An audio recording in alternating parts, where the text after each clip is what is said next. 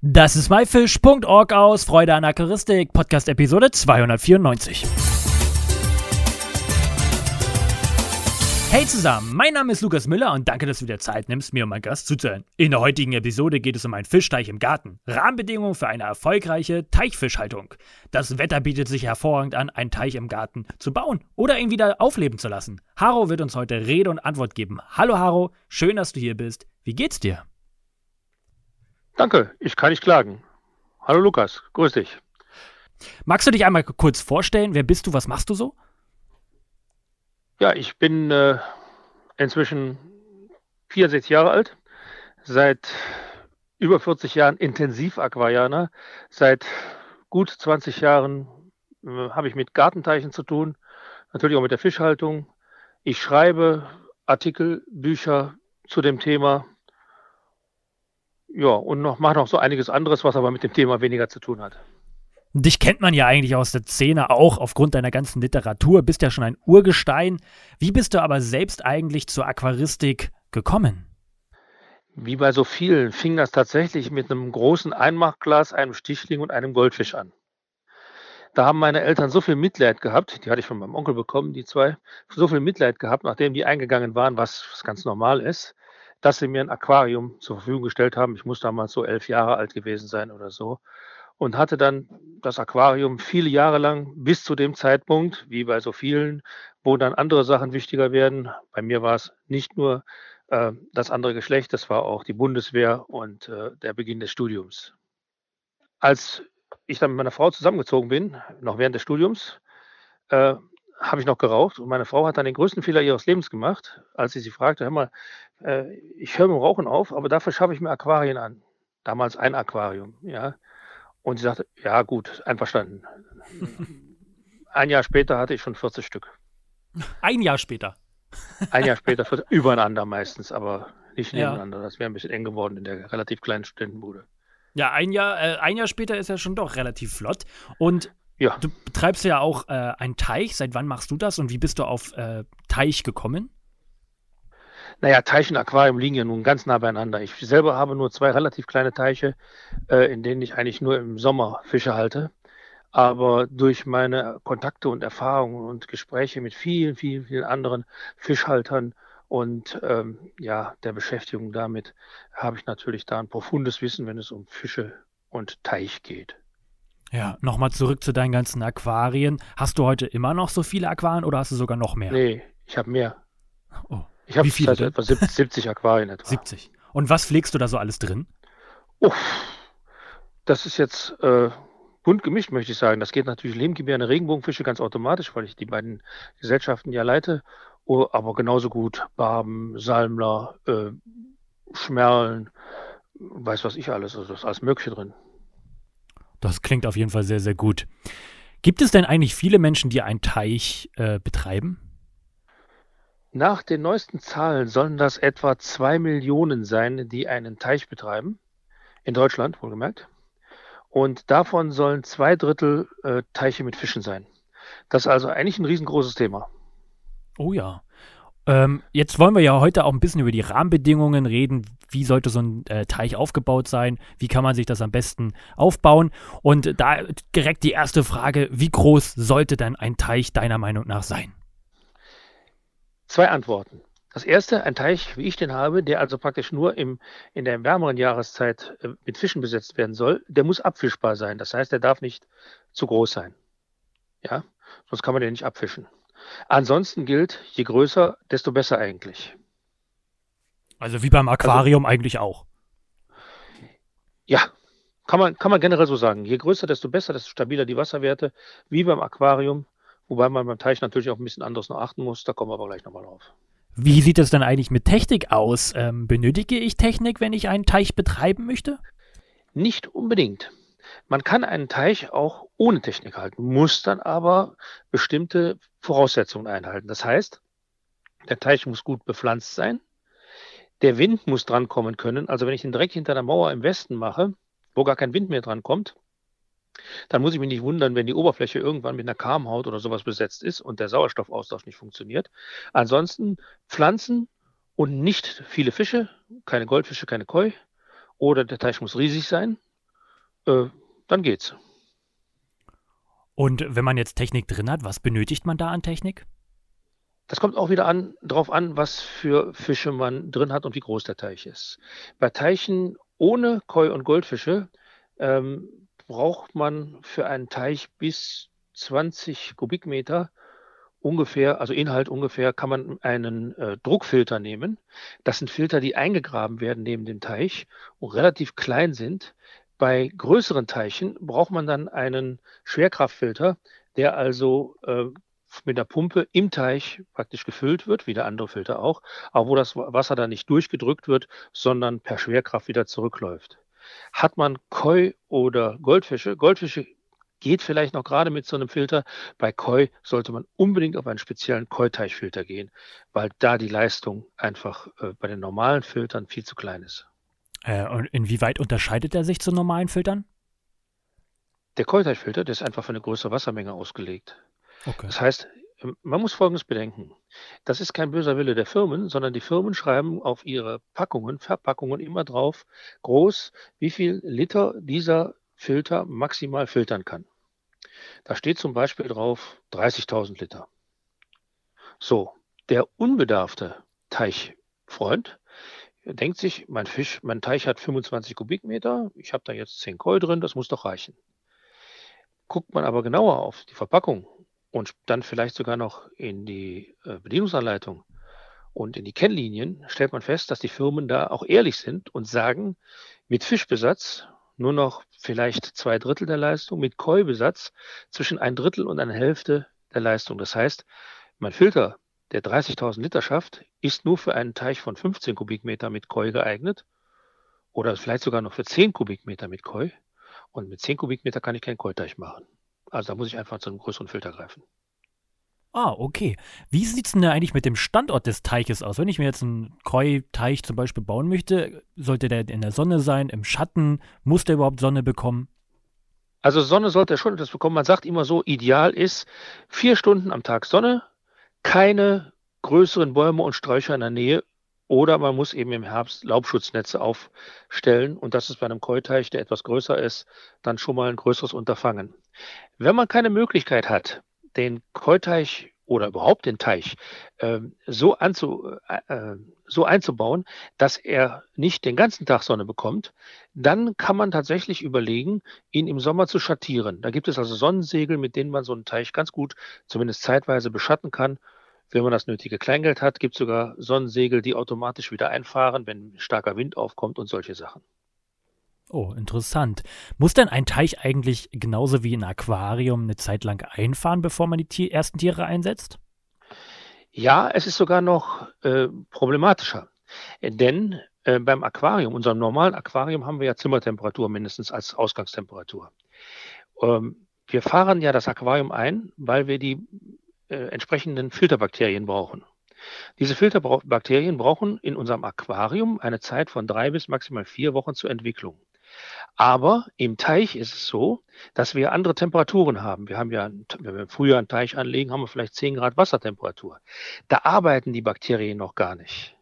Das heißt, ein Teich sollte etwa sechs Wochen bei Temperaturen über 15 Grad, Wassertemperaturen über 15 Grad, eingefahren werden. Ah, das wusste ich zum Beispiel nicht. Wie muss man denn so einen Teich am Ende einrichten? Also, oder brauch muss ich den überhaupt einrichten? Jein. Auch hier kommt es wieder darauf an, was will ich machen. Ähm, normalerweise legt man einen Teich mit verschiedenen Pflanzzonen an. Das heißt, ich habe äh, am, am Rand die Uferzone, die vielleicht mal ein bisschen Wasser abbekommt. Dann kommt die äh, Flachwasserzone, dann kommt die Sumpfzone und dann kommt die Tiefwasserzone äh, in der Sumpfzone, die kann mal trocken fallen, die äh, Flachwasserzone, da muss immer ein bisschen Wasser sein. Da sind also Pflanzen drin, die immer Wasser brauchen. In der Tiefwasserzone habe ich zum Beispiel Schimmpflanzen und Seerosen. Beim Keuteich, und hier ist es wieder ganz speziell der Keuteich, kommt es darauf an, dass man möglichst viel Wasser hat und die Koi haben die dumme Eigenschaft, äh, gelegentlich Wasserpflanzen zu fressen. Das heißt, das machen sie sogar relativ häufig. Äh, da hat man oft ich drücke es mal hart aus, ein Loch im Garten, das vielleicht äh, drei mal drei Meter breit und lang und zwei Meter tief ist. Das gibt immerhin 18 Kubikmeter, da kann man schon Koi drin halten. Aber mit Pflanzen oder so ist es darin relativ schlecht. Dann macht man Pflanzinseln rein oder, was in letzter Zeit immer häufiger gemacht wird und was sehr sinnvoll ist, allerdings auch ein bisschen ins Geld geht, ist der Wasserwechsel. Man wechselt also wie im Aquarium auch im Teich das Wasser. Bei diesen Fischen. Ansonsten braucht man nicht viel zu machen. Okay, da kommen wir, glaube ich, gleich nochmal zu dem Thema. Was für Fische kann ich dann am Ende eigentlich so in dem Teich halten? Gibt es da spezielle, die ich jetzt irgendwo im Zoofachhandel kaufen kann oder gibt es weitere Arten, die jetzt gar nicht mal auch so bekannt sind? Ähm, Im Zoofachhandel gibt es natürlich äh, zum Saisonbeginn, die machen das ja immer saisonal, eine größere Anzahl von Fischen, die ich kaufen kann. Am, natürlich über alles steht der Goldfisch. Ähm, oft eben auch bei den meisten Läden dann auch der Koi, aber es gibt sehr viele einheimische Fische, die auch sich für eine Haltung in einem naturnah angelegten Teig eignen und sich da auch durchaus drin vermehren können. Das fängt beim Stichling an und äh, geht darauf zu Ende hin bis zu größeren Tieren, wie zum Beispiel äh, Nasen, äh, Orphen oder Schleien. So, ähm, ja, da kommt es also auch noch auf die Tiefe des Teichs an. Wir müssen ja, um Fische überhaupt halten zu können, eine Tiefe von 80 Zentimeter äh, in nicht zu kleinem Bereich ähm, oder bis zu 120 Zentimeter haben, je nachdem, wo wir leben. Wenn man zum Beispiel im Rheingau lebt oder äh, sagen wir in der Freiburger Gegend im Breisgau, dann reichen 80 Zentimeter oder am Niederrhein. Bei mir in der Ecke, wo es tatsächlich schon im Rheinischen Schiefergebirge ist, würde ich eher auf 120 Zentimeter gehen bei der Tiefe des Teichs, damit die da auch wirklich überwintern können. Ansonsten, was gibt es an, an selteneren Fischarten? Ähm, ein sehr schöner Fisch ist die Rotflossenorfe, aber äh, genauso schön ist die Regenbogenelritze und beide sind winterhart und können im Teich bleiben. Und ganz neu, was auch jetzt für die Haltung im Teich in Frage kommt, wo man aber ein bisschen vorsichtig sein muss, damit die, äh, wie die anderen beiden nordamerikanischen Arten, nicht in unsere natürlichen Gewässer gelangen, ist der Medaka oder Reisfisch. Der ist, kommt aus Japan, ist winterhart, aber darf, darf auf keinen Fall in natürliche Gewässer gelangen. Das ist nicht nur verboten, also das ist nicht nur verboten, sondern auch äh, gegen den Natur- und Artenschutz in Deutschland. Mhm. Wie sieht es denn aus mit ähm, Zufüttern der Fische? Muss ich das machen oder finden die ausreichend äh, Futter im Teich? Bis auf Goldfisch und Koi muss ich grundsätzlich nicht zufüttern. Und Goldfisch und Koi dann ja, wenn ich keinen naturnahen Teich habe. Das heißt also, wenn auf einen Goldfisch einen Goldfisch wohlgemerkt, etwa 1000 Liter Wasser kommen, muss ich normalerweise nicht zufüttern. Bei einem Koi müssen es so 4.000 bis 5.000 Liter sein, dann muss ich nicht zufüttern. Aber bei Koi machen das fast alle, beim Goldfisch viele. Und warum muss man den denn zufüttern? Weil er nicht ausreichend findet? Die haben einen so hohen Stoffwechsel, dass sie nicht genug finden, richtig. Okay. Wie sieht denn eigentlich die Reinigung von so einem Teich aus? Muss man das machen? Muss ich da einen großen Wasserwechsel machen? Hattest du schon kurz angesprochen. Muss ich da vielleicht auch mal den Boden absaugen? Ähm, Teichreinigung. Also ich muss, da muss ich ein bisschen ausholen, weil bevor ich den Teich reinige, muss ich natürlich erstmal gucken, dass mein Teich in Ordnung ist. Das heißt, dass meine Teichwasserwerte stimmen. Ähm, ein Teich sollte eine möglichst stabile Carbonathärte haben. Dann regelt sich fast alles andere ein. Wenn die Carbonathärte über 4 ist, ist der pH-Wert über 7. Das entspricht ungefähr den natürlichen Bedingungen unserer einheimischen Fische. Und damit habe ich erstmal stabile Wasserwerte. Bei der Reinigung kommt es darauf an, wo ich meine Pumpe zum Beispiel sitzen habe. Die Pumpe sollte normalerweise am tiefsten Teil des Teichs sitzen. Eine Pumpe, die möglichst lange läuft, das heißt also, die ich nicht schon bei 15 Grad Wassertemperatur ausschalte, wenn ich noch füttere oder die Fische noch Futter, Futter finden, die sollte dann also laufen bis vielleicht 7 oder 8 Grad. Es gibt sogar heute welche, die frostfest sind, die sogar einfrieren dürften. Und ähm, dann bleibt der Bodengrund eigentlich sauber. In einem großen Teich sammelt sich aber gerne mal Schlamm an. Dann kann ich im zeitigen Frühjahr oder im Spätherbst ungefähr ein Drittel des Teichbodens, vielleicht die Hälfte, mit einem Schlammsauger reinigen. Aber nicht mehr, denn ich habe natürlich in meinem Bodengrund, den ich im Teich oder Schlamm, den ich im Teich habe, ja auch eine Menge Lebewesen drin. Das äh, sind zum Beispiel Libellenlarven. Okay, Und äh, wie oft sollte man da jetzt das Wasser wechseln, wenn die Wasserwerte dementsprechend aber auch passen? Bei allen anderen Fischen außer Koi ist das nicht notwendig. Bei Goldfischen muss ich nur aufpassen, dass die nicht überhand nehmen. Goldfische haben die dumme Angewohnheit, sich gut zu vermehren in so einem Teich. Da muss ich natürlich darauf achten, dass nicht zu viele werden, sonst ist mein Teich irgendwann eine stinkende grüne Brühe. Die Fische finden das gar nicht so schlimm, aber äh, unsere Nasen und äh, mögen das nicht. Und vor allen Dingen, wir sehen die Fische ja dann gar nicht mehr. Ja, apropos viele Fische im Teich, äh, muss man Bedenken haben, dass vielleicht äh, Vögel ähm, meine Fische am Ende jagen und fressen? Das ist nicht ganz unberechtigt. Ich sag mal, bei ähm, unseren einheimischen Fischen, die wir drin haben, die haben eine angepasste Färbung von oben. Da ist es für einen Graureiher, das ist ja eigentlich die größere Gefahr, und Katzen relativ schwierig, äh, die zu bekommen. Aber die würden es trotzdem versuchen. Was kann man dagegen machen? Graureiher müssen in den Teich reingehen können. Die landen ja nicht im Teich. Wenn ich also einen Draht, und es gibt da sogar äh, praktisch wie beim Weidezaun Elektrodrähte, die um den Teich gebaut werden, äh, die halten also äh, Katzen und Fische, äh, Katzen und Graureiher sicher ab, ohne dass diese Tiere gefährdet werden. Dann gibt es den sogenannten Reiherschreck. Das ist äh, ein Gerät, das so ein bisschen aussieht ja, wie soll man das beschreiben, wie ein Vogelkopf, an denen, das ist so ungefähr einen knappen Meter hoch. Es hat eine Öffnung, da wird ein Schlauch angeschlossen mit Wasser und äh, da ist ein Bewegungsmelder drin. Und wenn der Bewegungsmelder eine Bewegung wahrnimmt, geht der los und spritzt einen Wasserstrahl über den Teich und ein Graureiher haut dann ab. Es gibt ähm, von einer bestimmten Firma ein Gerät, das äh, auch mit so einem ähm, Bewegungsmelder versehen ist. Das gibt dann Greifvogelrufe ab, wenn sowas in die Nähe kommt. Und ähm, dann gibt es noch äh, die Möglichkeit natürlich, den Teich mit Draht zu überspannen, aber das finde ich persönlich nicht besonders schön. Ähm, man hört immer wieder, ja, man kann ja so einen künstlichen Graureiher aufstellen. Ich habe solche Graureiher schon gesehen, die waren dann irgendwann veralkt oder sowas. Und Graureiher sind eines nicht, dumm. Wenn Graureiher, normalerweise ist es so, wenn ein Graureiher in einem Gewässer ist, geht ein zweiter nicht mehr hin. Weil er sagt, da ist schon einer, da ist nichts mehr zu holen.